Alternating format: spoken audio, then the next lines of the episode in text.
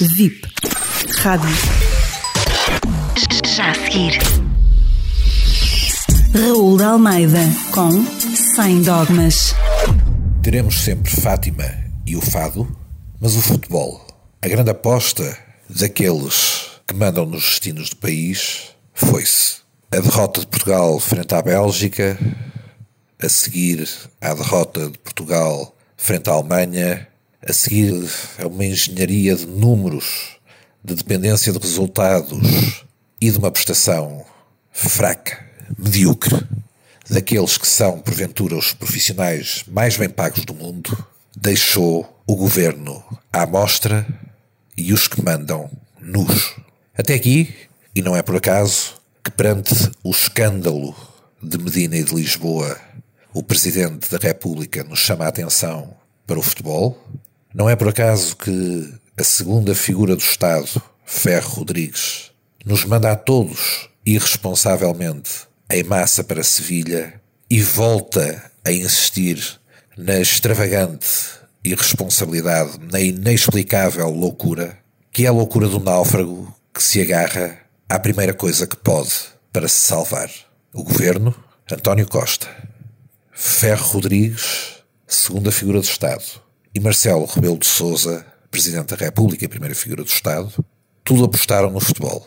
O futebol, uma hipotética vitória de Portugal, uma hipotética boa exibição dos profissionais mais bem pagos do mundo, esconderia muito, esconderia os nossos fracassos, a nossa desgraça, a incompetência daqueles que, em primeiro lugar, têm mais obrigação de ser competentes.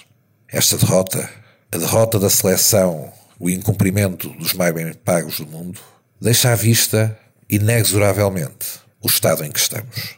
Os números terríveis e a derrapagem que sai de Lisboa para o resto do país. A resposta do Serviço Nacional de Saúde a chegar novamente aos limites.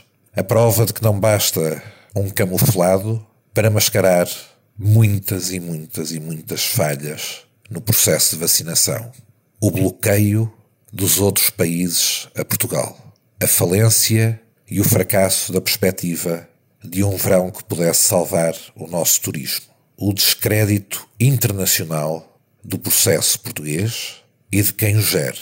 A vergonha de não sabermos dar as respostas mais prementes, mais básicas e mais elementares. Porque, ao fim do dia, estivemos sempre dependentes da sorte, nunca da competência. Sempre dependentes do acaso, nunca do trabalho estruturado. Sempre a jogar e a fazer malabarismo com dados, com vidas, com a qualidade de vida dos portugueses.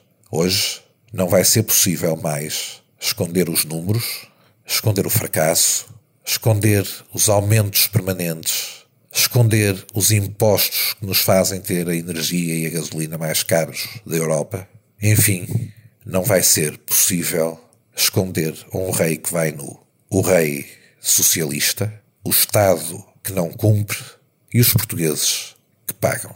Se calhar para acordarmos todos da ilusão induzida, do apelo em massa para Sevilha, pode até nem ter sido mau que aqueles 11 em campo, volto a dizer, dos mais bem pagos do mundo, nos tenham decepcionado.